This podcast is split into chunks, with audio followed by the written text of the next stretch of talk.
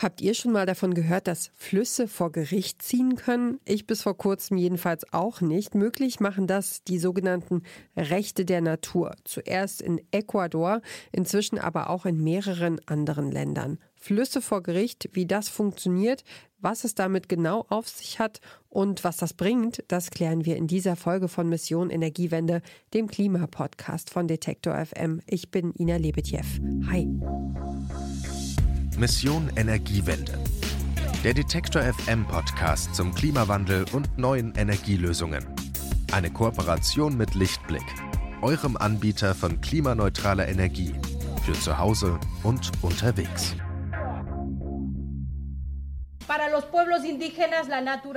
Für indigene Völker ist die Natur oder die Pachamama, die jetzt in der Verfassung anerkannt wird, Mutter Erde und die Quelle des Lebens selbst.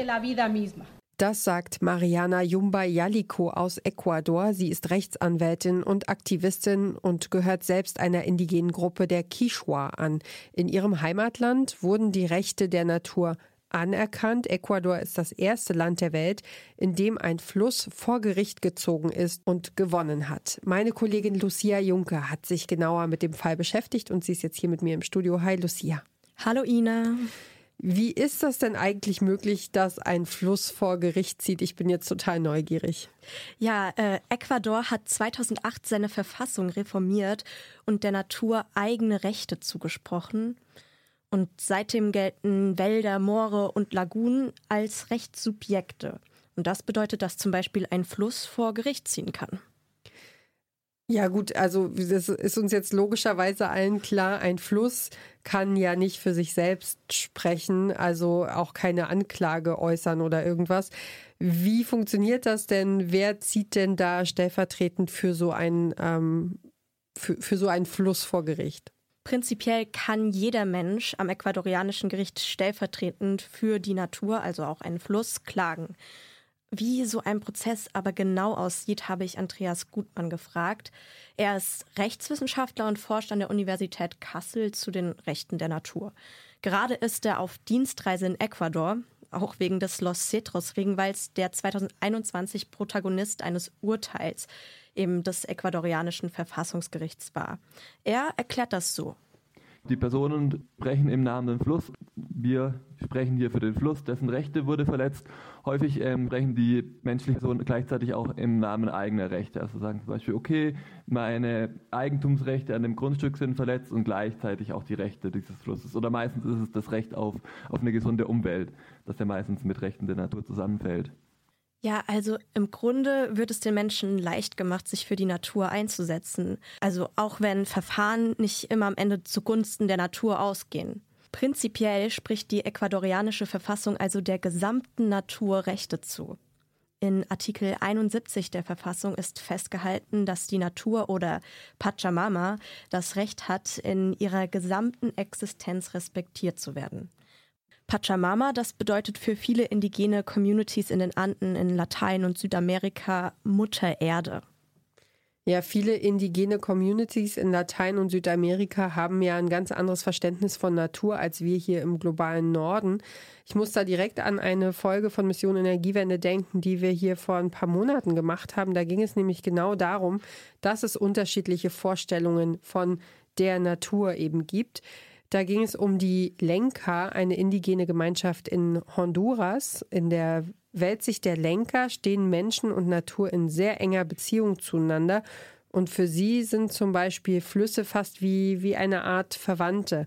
Zumindest hat uns das Politikwissenschaftlerin Maria José Mendes damals so erklärt. Rivers in, in indigenous cosmologies, or at least in Lenka cosmovision, um, is not just a resource. Um, it's also it's it's a sentient environment. So it's it's an entity that that has agency. Um, that is part of their world. That they have a relationship to this river. So think of it almost as if this river was a relative. Um, this is a river that they have a relationship with.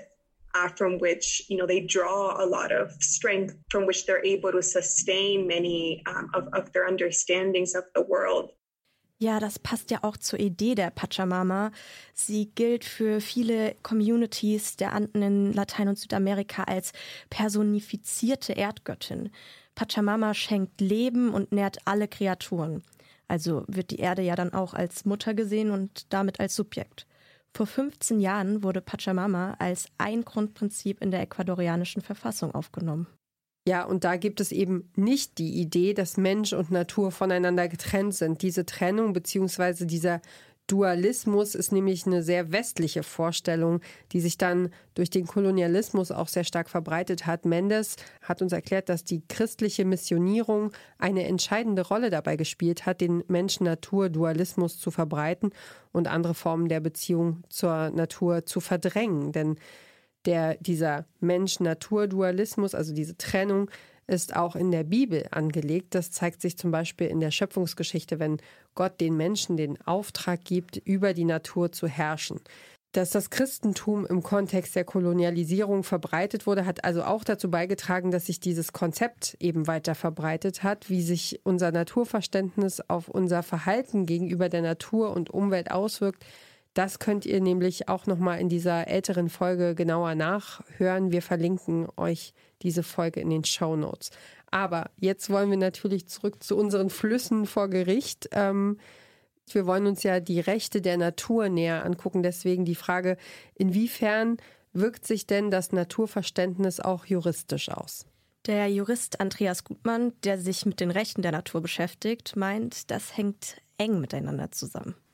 Ja, das ist so sagt sicher sehr viel über, über so Naturverständnis aus und viele Menschen, die sich für Rechte der Natur einsetzen, sagen ja auch genau, das ist so ein wesentlicher Punkt irgendwie, irgendwie das Verhältnis zur Natur zu ändern und irgendwie weg von so einem, von so einem utilitaristischen Verständnis, dass die Natur irgendwie als Objekt sieht, das von den Menschen irgendwie genutzt und ausgebeutet und angeeignet werden kann. Ein Schritt dahin, irgendwie so einen Eigenwert der Natur anzuerkennen. Doch auch in Ecuador wird die Natur noch ausgebeutet. Häufig wird in Gerichtsverfahren nicht im Sinne der indigenen Communities entschieden, denn auch wenn die Natur vor Gericht ziehen kann, heißt das ja nicht, dass sie sich immer durchsetzt. Die Verfassungsänderung konnte das System, das da ist und das auf Profit ausgerichtet ist, nicht von heute auf morgen auf den Kopf stellen. Aber in den 15 Jahren, in denen es die Rechte der Natur in Ecuador gibt, hat sich auch schon ein bisschen was getan, meint Gutmann. Es hat ja ein bisschen gebraucht, aber mittlerweile gibt es ja irgendwie so ein paar Urteile, gerade auch vom Verfassungsgericht, dass die irgendwie sehr weit auslegt und macht, glaube ich, einen Unterschied zum einen, weil einfacher geklagt werden kann, weil einfach jede Person für die Natur klagen kann und man nicht mehr irgendwie nachweisen muss, okay, ich bin jetzt als Mensch hier irgendwie betroffen. Gleichzeitig aber, glaube ich, auch auf Abwägungsebene, dass einfach die Interessen der Natur höheres Gewicht haben, haben gegenüber menschlichen Interessen. Okay, du hast ja vorhin gesagt, dass nach der ecuadorianischen Verfassung nicht nur Flüsse klagen können, sondern auch Waldgebiete und Moore zum Beispiel. Funktionieren diese Verfahren ganz gleich, so wie bei den Flüssen auch?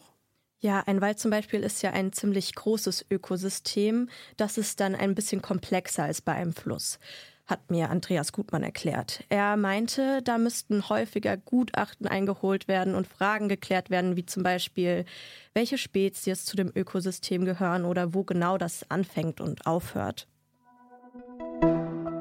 Eine kurze Unterbrechung für unseren Werbepartner. Euer Laptop läuft mit 100% Ökostrom, eure Heizung mit klimaneutraler Wärme, in der Garage lädt euer Auto und auf dem Dach erzeugt ihr euren eigenen Solarstrom. Klingt nach Zukunftsmusik, ist aber jetzt schon leicht zu haben. Bei Lichtblick bekommt ihr alles, was ihr für einen klimaneutralen Lebensstil braucht. Jetzt einfach wechseln zu Deutschlands größtem Ökostromanbieter. Lass uns doch noch mal ganz kurz zusammenfassen. Ecuador ist bisher das einzige Land, das die gesamte Natur in seiner Verfassung schützt. Aber es macht den Anschein, als wäre da auch schon noch mehr passiert, oder? Ja, tatsächlich gibt es mittlerweile mehr als 20 Länder, die der Natur einzelne Rechte zusprechen. Eins davon ist Neuseeland. Dort ist 2017 ein Fluss zu einer Rechtsperson erklärt worden, der Wanganui River. Was ist das denn für ein Fluss? Also ich war zwar noch nicht in Neuseeland, ich habe mir aber ein paar Fotos angeguckt und er sieht wirklich atemberaubend aus. In, er ist in wahnsinnig viel Grün eingebettet und schlängelt sich durch Täler und an Hügel vorbei. Er ist 320 Kilometer lang und fließt sogar durch zwei Nationalparks. Okay, klingt auf jeden Fall sehr, sehr magisch, aber wer hat sich denn für diesen Fluss stark gemacht oder eingesetzt? Das waren vor allem die Wanganui Maori. Für sie ist der Wanganui River mehr als ein Fluss. Sie sehen ihn als mythischen Vorfahren, also als Lebewesen an und verehren ihn.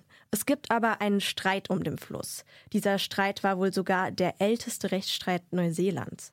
Maori haben 140 Jahre lang für diesen Fluss gekämpft. Jetzt ist es so, dass er von einer Person der neuseeländischen Regierung und einer Person der Wanganui Maori vertreten wird.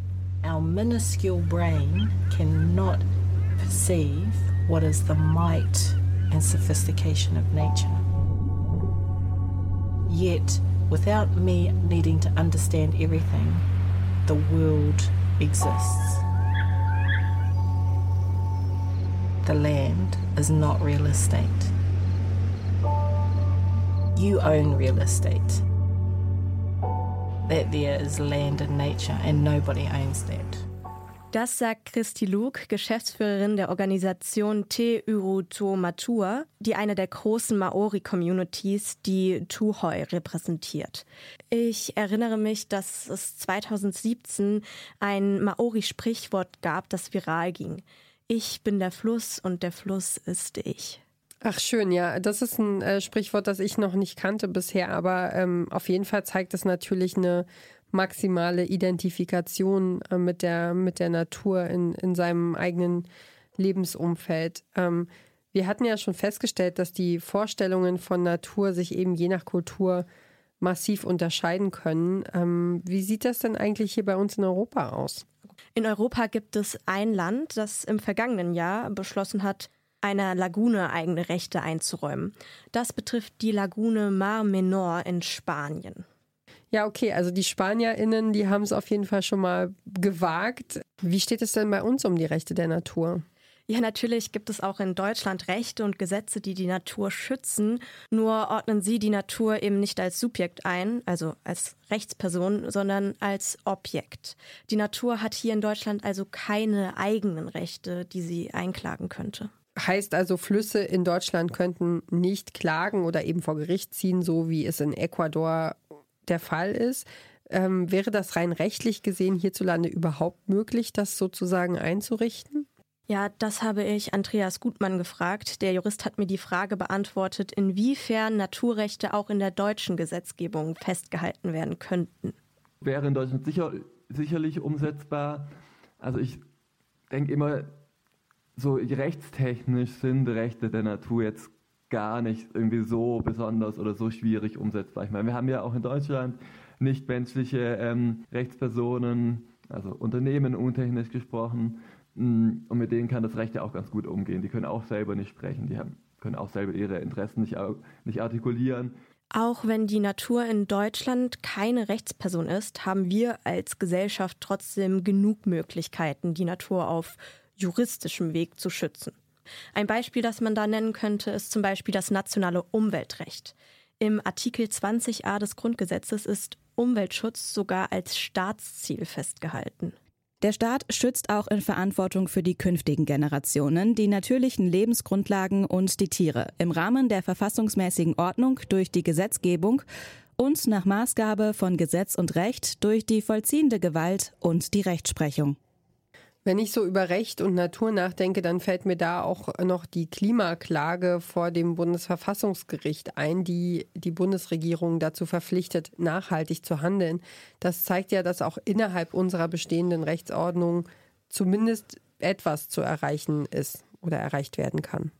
Ja, genau. Auch Andreas Gutmann sieht die Rechte der Natur nicht als Allheilmittel an. Er meint, es kommt auf das Zusammenspiel an. Ja, ich glaube, das ist sehr wichtig, dass das irgendwie beides zusammenspielt. Und ich meine, es passiert ja schon politisch was, aber das reicht ja schon lange. Also reicht ja lange nicht. Und gerade Deutschland ähm, ist ja noch meilenweit davon entfernt, irgendwie seine Klimaziele zu erreichen. Und da denke ich, könnte das Recht schon auch irgendwie nochmal einen Anstoß geben. Und ich meine, auch das Bundesverfassungsgericht hatte mit seinem Klimabeschluss irgendwie nochmal die Dringlichkeit herausgehoben und hat auch gezeigt, Klimaschutz ist zwar in engen, im engen Rahmen, aber doch irgendwie justiziabel, weil es auch sehr eng mit Menschenrechten zusammenhängt. Und genau, von daher glaube ich, dass sich das Recht auf jeden Fall auch ändern muss. Tatsächlich gibt es ja auch schon in Deutschland, zumindest auf der Ebene der Bundesländer, Forderungen, Verfassungen zu ändern, um der Natur eben eigene Rechte einzuräumen. Zum Beispiel in Bayern gibt es ein Volksbegehren, Rechte der Natur heißt das. Es gibt eine gleichnamige Initiative, die aktuell dort Unterschriften sammelt, damit der Natur in der bayerischen Verfassung eigene Rechte zugesprochen werden.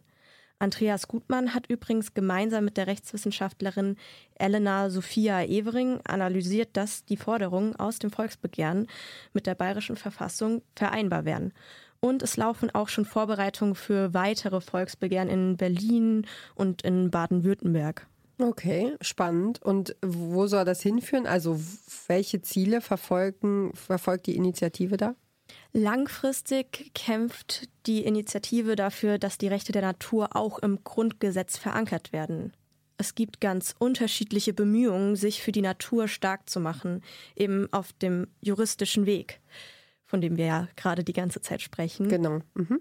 Aber manche Initiativen wollen, dass wir die Natur wie Unternehmen und Vereine als Rechtsperson behandeln. Und andere wollen eben mit den vorhandenen Rechtsgrundlagen arbeiten und Gesetze entsprechend auslegen oder reformieren, um sich so für die Natur einzusetzen. Also ich persönlich hatte ja bis, bis zu diesem Gespräch hier nicht davon gehört, dass Flüsse vor Gericht ziehen können oder bis du gesagt hast, dass du das Thema umsetzt. Gab es was, was dich äh, überrascht hat, während du das recherchiert hast, während du dich damit beschäftigt hast? Ja, tatsächlich fand ich super spannend, wie auch mein eigenes Bild sich so ein bisschen gewandelt hat, wie ich auf so einen Fluss zum Beispiel als Teil der Natur schaue. Mir bleibt da jetzt total ein Satz immer noch im Kopf, dieses, dieses Sprichwort, ich bin der Fluss und der Fluss ist ich, dass man eben den Fluss auch als Subjekt als Lebewesen betrachten kann und was das dann andererseits auch wieder juristisch für eine Rolle spielen kann und andersrum. Hm. Und ähm, hast du irgendwie was daraus gelernt für dich, dass du ähm, das oder irgendeinen Aspekt, den du dir später nochmal angucken willst, irgendwas, was du noch mitnimmst? Weiter verfolgen will ich auf jeden Fall dieses Volksbegehren zu den Rechten der Natur, weil ich finde das ganz spannend, dass das tatsächlich jetzt auch in Deutschland so eine Initiative fordert und bin gespannt, wie das hier angenommen wird, ob das überhaupt irgendwelche Auswirkungen hat und ja, dass man sozusagen auch hier auf einen Fluss wie in Bayern jetzt zum Beispiel die Isar schauen kann und die vielleicht irgendwann mal vor Gericht ziehen kann, wäre auf jeden Fall interessant zu sehen, wie sich das entwickelt. Wie kommt es, dass Flüsse vor Gericht ziehen können und was hat es mit den Rechten der Natur auf sich? Dazu hat meine Kollegin Lucia Juncker recherchiert und darüber hat sie mit dem Rechtswissenschaftler Andreas Gutemann gesprochen. Vielen Dank für deine Recherche und für dieses spannende Gespräch. Ich danke dir. Das war der Klimapodcast von Detektor FM zum Weltwassertag 2023.